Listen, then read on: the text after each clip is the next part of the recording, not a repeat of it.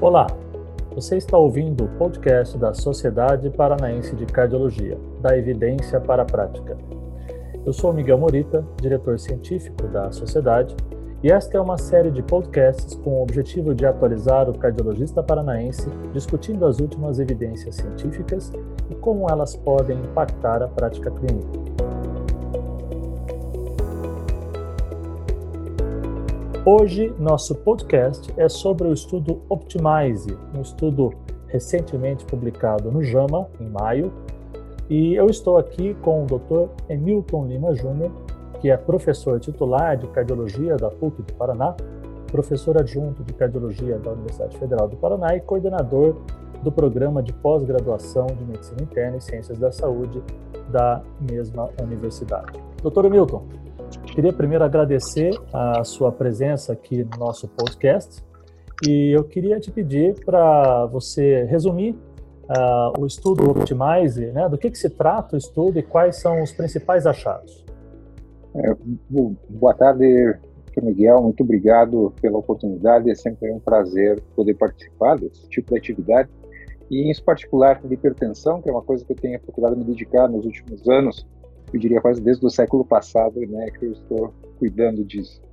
Mas é, o estudo Optimize é um estudo publicado agora, né, como foi dito em maio né, de, de 2020, bastante recente, e ele trouxe um, uma, uma pergunta e uma proposta muito interessante, que é, nos pacientes idosos, é, se eu reduzir um pouco da medicação, eu vou ter algum prejuízo em termos de controle da pressão arterial?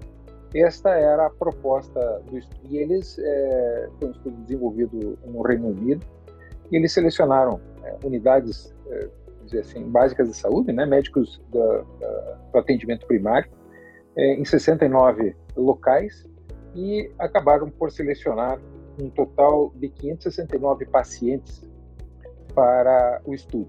Né. Esse estudo foi é, buscado uma randomização de um para um, é, onde o, paci o paciente era colocado num grupo de redução da medicação ou do tratamento, continuação do tratamento usual.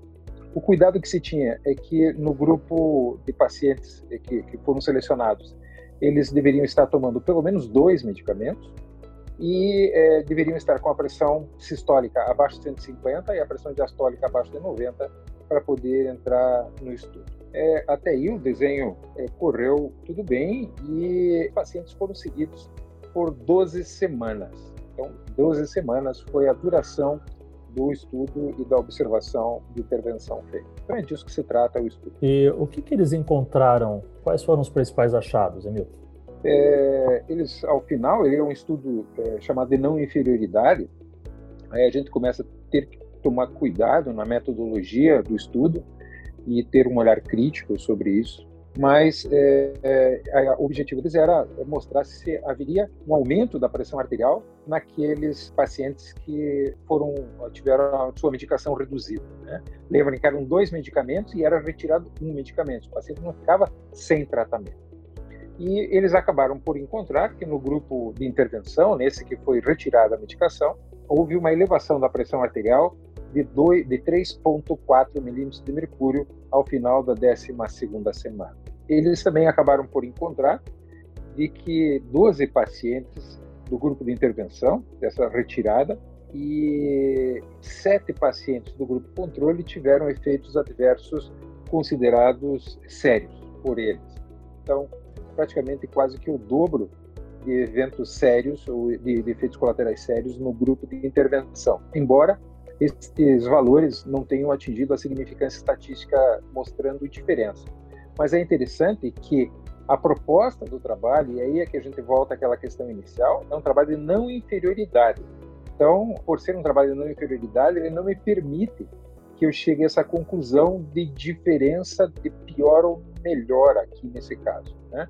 Então, não dá para eu poder analisar esse tipo de dado como verdadeiro. Né? Então, não sei dizer se realmente esses eventos foram maiores ou piores. Eu precisaria provavelmente de um N maior, talvez de um segmento maior e de um, tratamento estatístico diferente do que foi feito para eu saber. Então, eu se realmente ele é, é, igual, como eles dizem, ou se é diferente. Né? Então, já começa a ter alguns problemas da metodologia aqui neste ponto.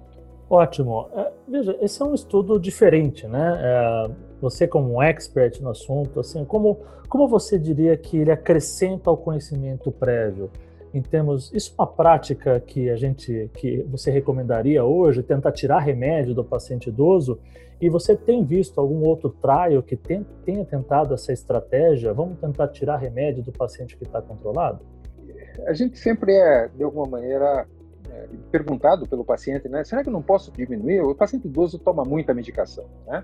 E a gente tem que tomar muito cuidado hoje, porque existe muitos estudos né, que falam sobre inércia terapêutica e que é uma preocupação grande que a gente tem hoje, que é retirar medicamento que o paciente precisa, deixando o paciente exposto aos riscos.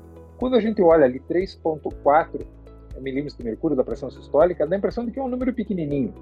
Mas quando a gente olha no gráfico, o que representa isso em risco ao longo do tempo, a gente é, consegue quantificar que essa diferença ela pode ser responsável aí num período de dois a três anos num aumento de risco cardiovascular que gira em torno de 10, 15%.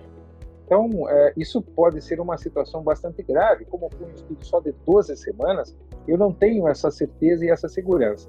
Eu prefiro que os meus pacientes continuem tomando a medicação. Eu acho que isso não muda em nada a minha prática. Eu vou continuar prescrevendo a medicação, obviamente, é, de maneira muito individual. Eu sempre digo que o paciente idoso é um paciente muito singular. Né? Ele tem uma história de vida que é só dele, né? de estilo de vida, de complicações, de problemas, de maneira de encarar a vida, enfim.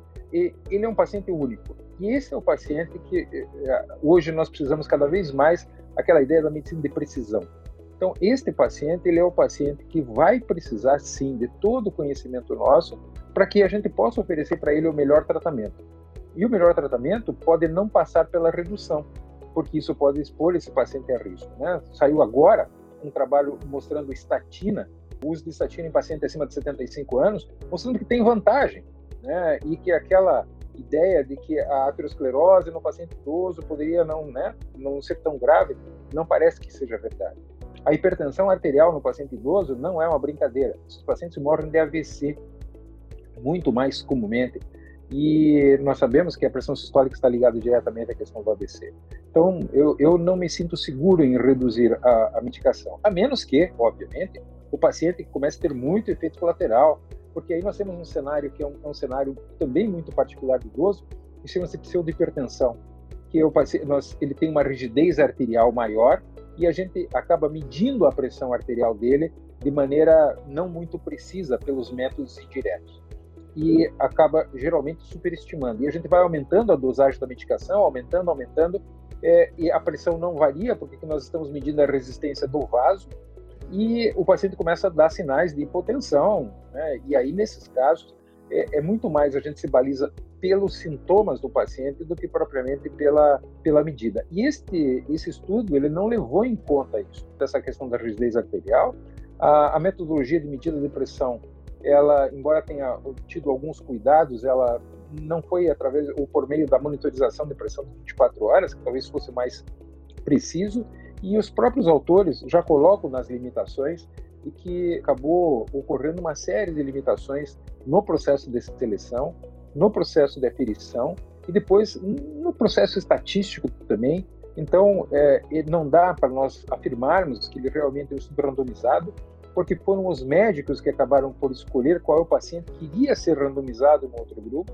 Então, ele tem validade interna, mas não tem validade externa. E essa validade interna fica difícil da gente interpretar, porque não ficou claro quais foram os critérios que os médicos que escolheram os pacientes para serem randomizados usaram para escolher esses pacientes. Quer dizer, eu não sei hoje qual é o paciente que tem o perfil do paciente que foi incluído no exame, já que foi o médico que, escolhi, que escolheu, que fez essa escolha.